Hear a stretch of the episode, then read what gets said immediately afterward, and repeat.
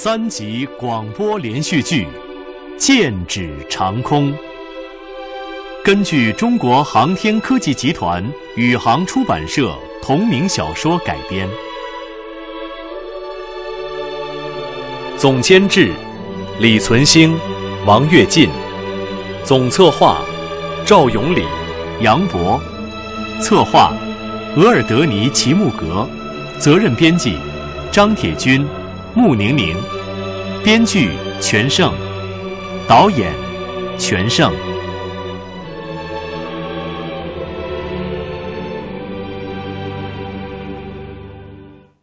第二集，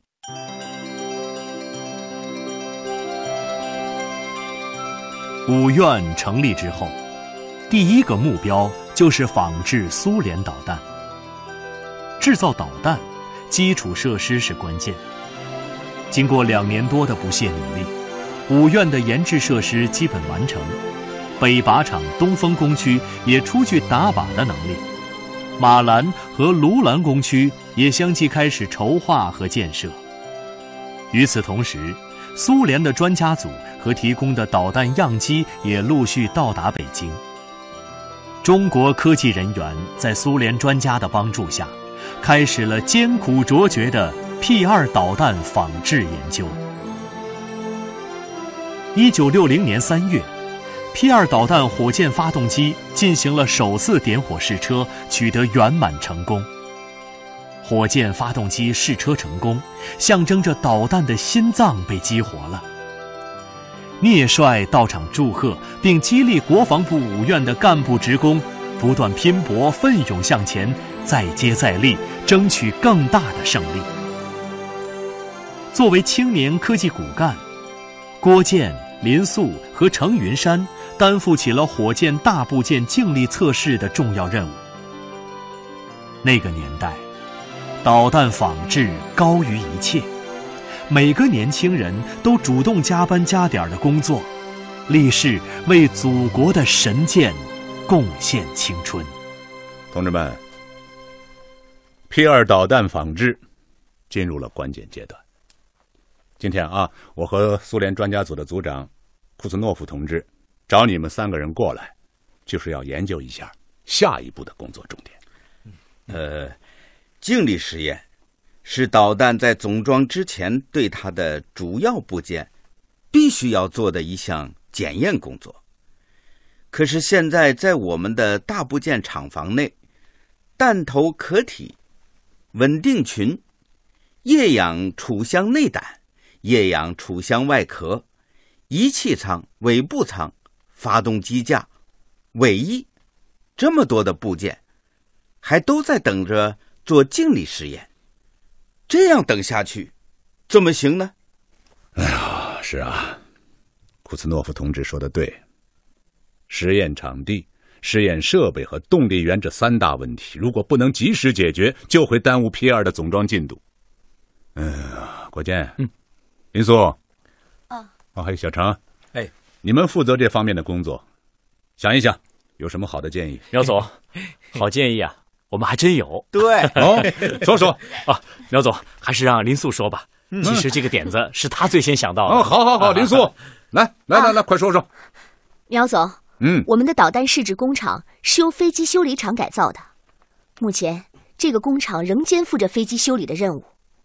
这两年呢。我因为工作的关系，经常到厂子里面实践，对那里的设施和设备比较了解。前几天啊，我去工厂的时候，路过西南角的一个旧飞机库，我就问厂长：“库房的设备还在吗？”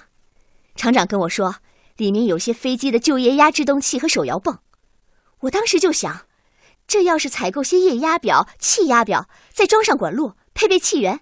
我们不就可以做试验了吗？是啊，林素回来跟我一讲，我就把云山也叫来了。嗯，我们三个一商量，都认为这不正是最佳的静力实验场所吗？是啊，啊，好，好，好，好，是个好建议啊！啊，你们几个年轻人啊，这么好的建议，为什么不早点告诉我？哎，苗总，嗯，你这可冤枉我们了。是啊，是啊，虽说这是个好建议，可是要落实到方案，还需要仔细调研和论证。没错，我们三个商量之后做了分工。郭建和林素做调研并收集资料，我代表设计部出一份完整的大部件静力试验系统草图，辅以系统试验原理和静力试验的实物配套计划，一并交给您。什么时间？呃，一周之后吧。嗯嗯，一周之后。嗯，一周之后。好啊，静力试验成功，我给你们每个人记大功。好。呃，苗副院长，嗯，我不太明白，我们完全可以向上级报告。盖一个全新的静力实验场，这是国家的任务，当然由你们国家来解决啊！好，库兹诺夫同志，我知道您的好意，可那是你们苏联，我们这里不行啊。现在是我们国家最困难的时期，许多行业、许多地方都需要国家的支援。毛主席教导我们，自力更生，奋发图强，我们不能等，也不应该等，为祖国分忧解难，我们这代人。义不容辞。嗯，是啊，现在全国人民都勒紧裤腰带来支援我们，我们哪怕是省下一分钱，也是为国分忧啊。是啊，好，好啊，年轻人，你们今天让我真的感动啊！No no no no no no，我要提醒各位，我们从事的可是严谨的科学实验，旧飞机库改成实验室，这个想法很好。但是具体实施难度很大呀，这方面的具体工作我来做。库兹诺夫同志，您只要指导工作到位，我们保证对十三大部件的静力实验如期进行。林素姑娘，你不仅美丽，而且充满朝气和力量。如果在我们苏联，我会由衷的拥抱你，亲吻你的。哎，库兹诺夫同志。你这样可要惹在场的某位男同志不高兴了啊！程云山是你吗？程云山，嘿嘿，不是我，是某个人。哦，不会是郭建吧？哎，这里就两个年轻人，你们说什么呢？怎么怎么拐到我身上了？这。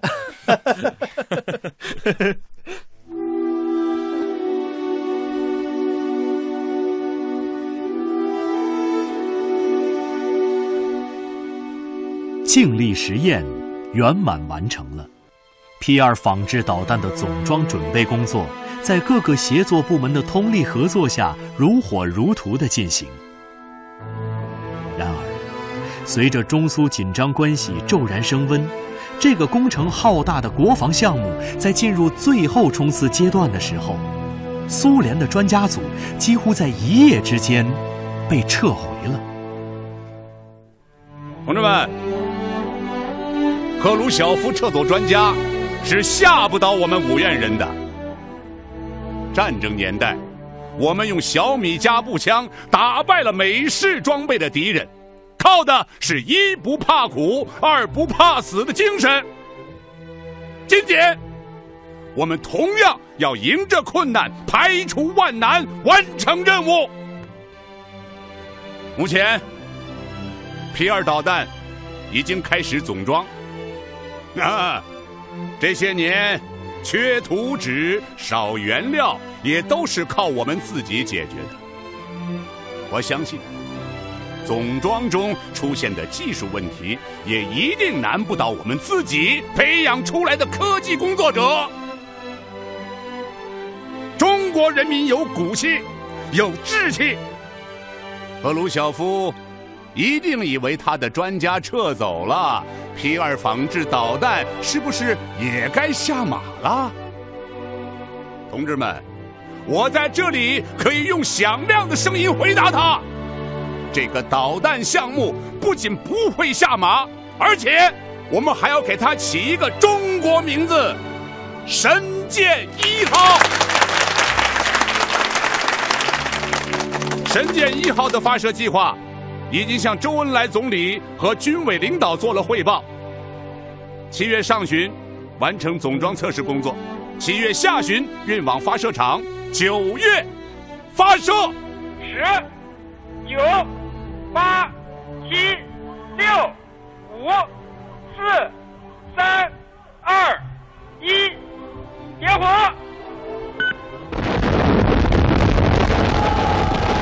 神剑一号起飞正常，黄河跟踪飞行正常，草原观察跟踪正常，沙江观察跟踪正常。神剑一号头体分离，神剑一号命中目标。一九六零年十一月初，神剑一号的发射获得圆满成功。那天晚上，在五院举行的庆功宴上，激情澎湃的郭建当众即兴赋诗一首。让我们记住今日的时光，风华正茂，血气方刚。一代导弹工程师戈壁朝阳，热血满腔，亮出神剑，不负众望，闪电雷鸣，刺破天苍，实现保卫祖国的愿望。神剑一号导弹的首次试验成功，标志着我国发展国防尖端武器从仿制到自己制造所迈出的第一步，具有里程碑的意义。神剑一号发射之后，神剑二号的上马也在紧锣密鼓的筹划之中。五院设计部连同几个研究所的工程技术人员加班加点论证神剑二号导弹的技术方案。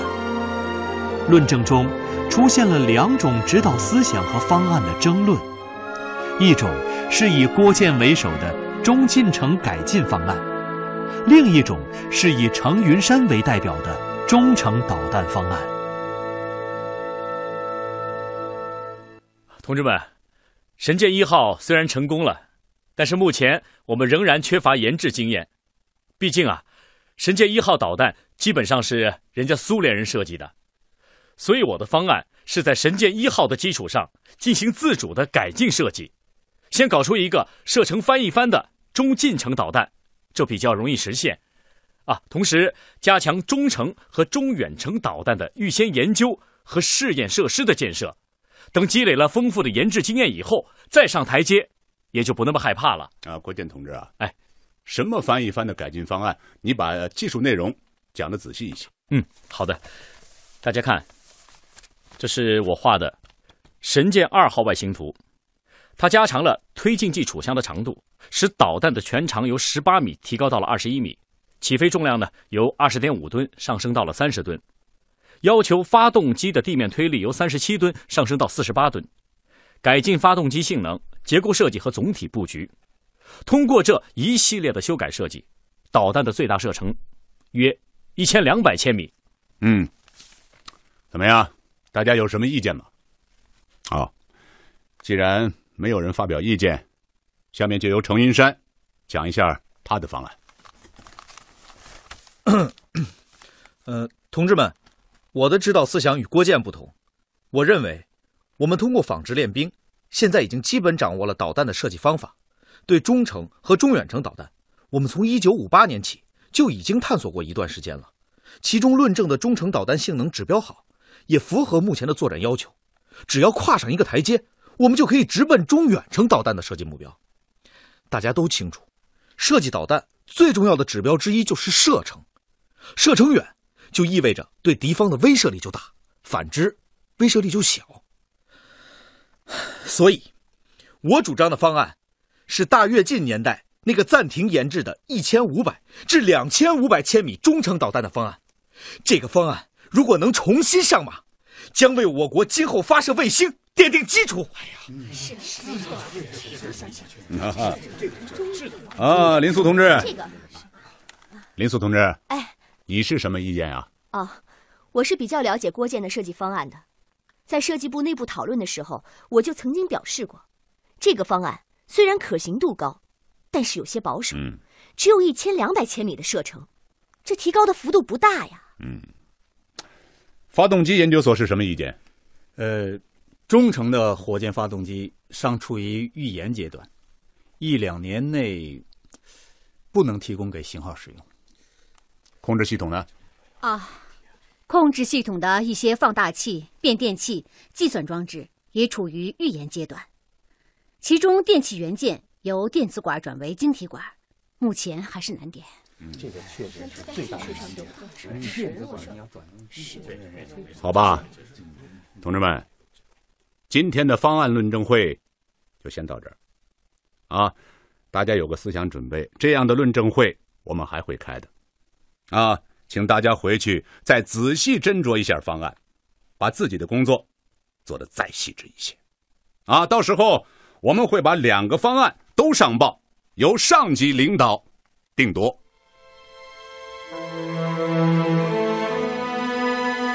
两个神剑二号导弹设计方案，经过国防部五院及国防科委，很快上报中央。郭建的中近程导弹方案被最终选中。聂帅在报告上批示：自行研制导弹的第一步，还是步子迈得小一点为好，在仿制的基础上进行改进设计，先研制一个中近程导弹。同时做好中程和远程导弹研制的准备工作。郭建为此既激动又忐忑。激动的是自己的方案被选中，忐忑的是他明白自己肩上的担子更重了，因为这已经不是他一个人的事情，而是事关全体五院人的光荣与责任。二十世纪六十年代初，正是国家经济最困难的时期，科技人员的月供应粮食指标很低，副食品更是严重缺乏。以郭建为首的攻关小组经常加班加点的忙碌，一个月下来，郭建因为心力交瘁，病倒入院了。郭建，嗯，林素。你怎么来了？啊，大伙儿委托我来看看你，身体怎么样了？好多了。看，我给你带什么来了？哟，苹果，还有罐头。嗯，谢谢。这袋苹果啊，是苗副院长托我带的。啊，这两瓶糖水橘子罐头是我从家里拿的。我爸爸一直很担心你的健康。哎呀，林叔叔那么忙，还惦着我。临来的时候，他还特意问我，是不是这个郭建架子太大了？怎么我请他吃一顿便饭都不来呀？林素，我哪里有架子呀？咱们公关小组那么忙，这你是知道的。哎，你一定要给林叔叔好好解释一下啊！好啦，看你急的，我爸爸当然知道我们的情况，他是关心你的身体。我在医院这段日子，课题怎么样了？啊，现在各个研究所和相关的工厂也加入进来啊。一起在论证整体设计方案啊！你呀，就安心养好身体。小组那边有我和云山呢。嗯，这就好。哎，郭建啊，我今天来，发现你的气色好多了呀。是，我的身体基本好了。医生说明天我就可以出院了。真的？那太好了。我爸爸说了，这次出院一定请你去家里坐一坐。哎，郭建，这次你可不能再推辞了。要不你亲自去和我爸爸解释？这怎么？你不愿意去？呃，不是，李素，我去。林素的父亲林仲博，在抗日战争和解放战争中都立下过显赫的战功。解放后，他作为一名党的高级干部，和妻女在北京的一处四合院安了家。林仲博十分疼爱女儿，当然也格外懂得女儿的心事。林素，都十二点了，他怎么还不来啊？哎呀，爸，郭建说来，他今天就一定会来。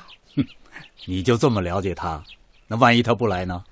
那就肯定是又让什么火箭啊、导弹之类的书给迷住了，忘了时间。哎，爸，要不让我用你的车去单位找找他？那怎么行啊？车是供我办公用的，不是让我私用的。哎呀，我是说，哎呀，我说你们父女俩呀，说着说着就要起火了。苏苏，妈都准备好了，你们就回屋等着吧。啊，请问这是林苏的家吗？哎，是郭建。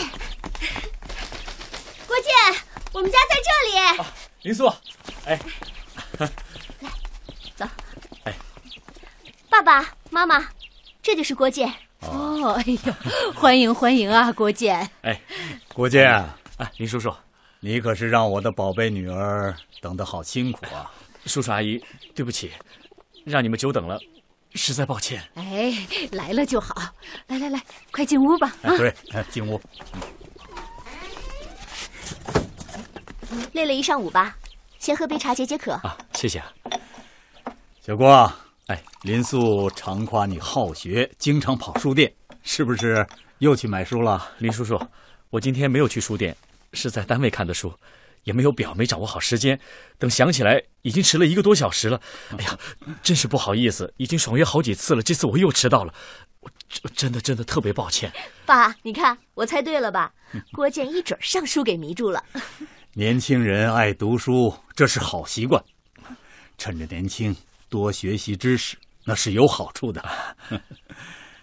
小郭啊，我们家的林素可经常夸你好学上进，你们两个年轻人要一起进步啊！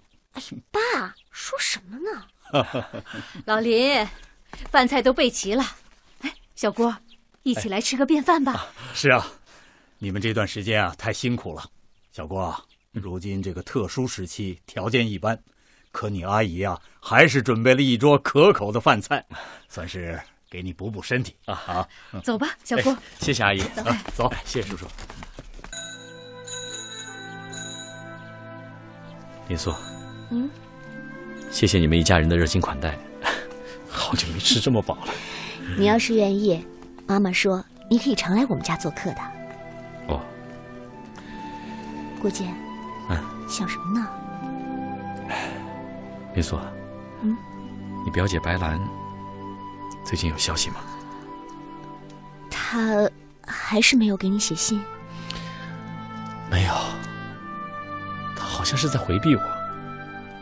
白兰给你写信了吗？嗯，前两天收到她一封长信。她还好吧？这么多年了，你还是惦记着他。林素，你是了解我的。我当然了解你，郭建。表姐这次来信是告诉我一个消息，她说……她说什么？她说她已经有意中人了。是真的吗？是真的。那个男的叫周涛，是他们厂的一个技术员，一直在偷偷的帮助表姐。听说也是家庭成分不好，两个人同病相怜，慢慢就在一起了。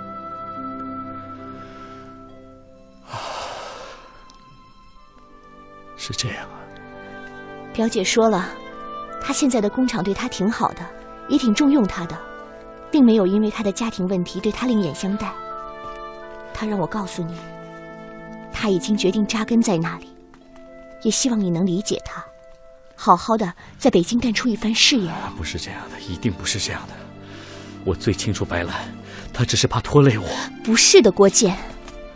表姐说了，她最担心的就是你这点。林素，我知道你对我的心意，我也感激你们一家人对我的好。可是，可是我发现自己，我怎么也抹不掉过去的那段记忆。你能理解我吗，林素？郭坚，我理解，在我心里，你就是一个有情有义的人。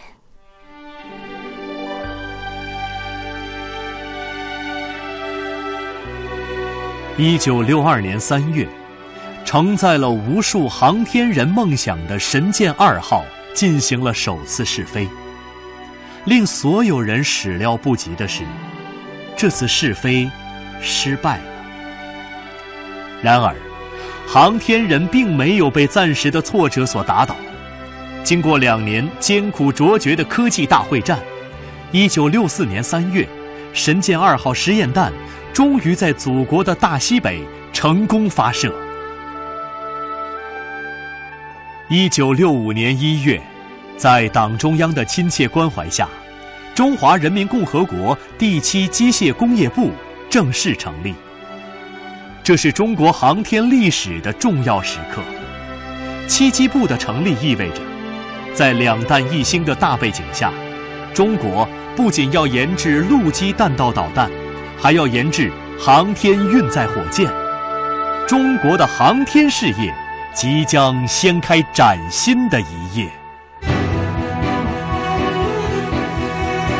刚才您听到的是广播连续剧《剑指长空》第二集，剧中人物郭建由赵玲演播，林素由严萌萌演播，苗志书由洪涛演播，程云山由赵毅演播，白兰由武凤春演播，林仲博。